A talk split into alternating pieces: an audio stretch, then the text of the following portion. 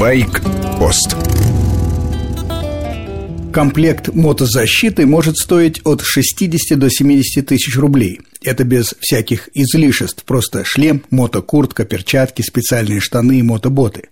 Для тех, кто покупает мотоцикл за миллион-полтора, трата оправдана. А как быть мотоциклистам менее состоятельным? Для них экипировка по затратам как второй мотоцикл или мопед, поэтому они покупают один дешевый мотошлем и ездят в обычной одежде – в нашей стране для мотоциклистов защита не производится, а пошлины на импорт составляют от 30 до 40% от стоимости. Государство может сделать экипировку почти вдвое дешевле, если пошлины отменят. Это спасет тысячи жизней. Положительные примеры есть. Сейчас беспошлино ввозят в Россию автомобильные детские кресла. Они тоже не производятся в нашей стране. Московские мотоциклисты отстояли смотровую на Воробьевых горах, место, где по выходным собираются сотни байкеров, богатых и не очень, на разной технике.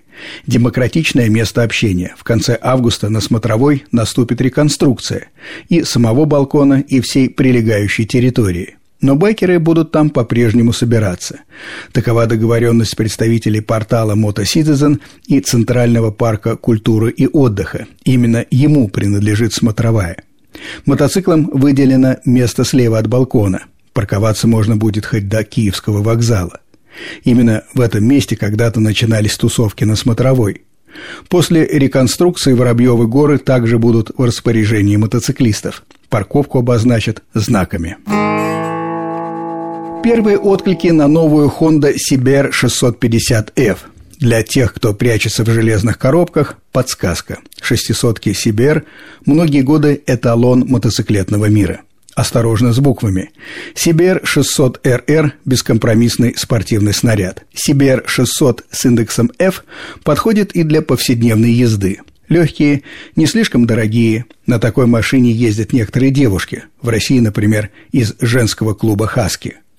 Новый Сибер 650F адресован продвинутым потребителям. Годится на каждый день.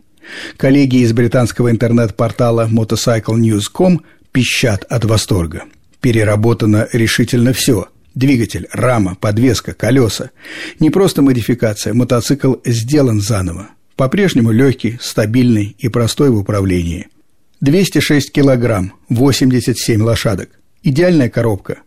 Одно «но». В отличие от прошлой версии нет регулировок передней подвески. Зато мотоцикл остается демократичным по цене. С вами был Сергей Фонтон, старший. Пишите на сайт Радио Вести ФМ, предлагайте темы для обсуждения. Для подробного разговора часовой эфир по воскресеньям с 13 до 14.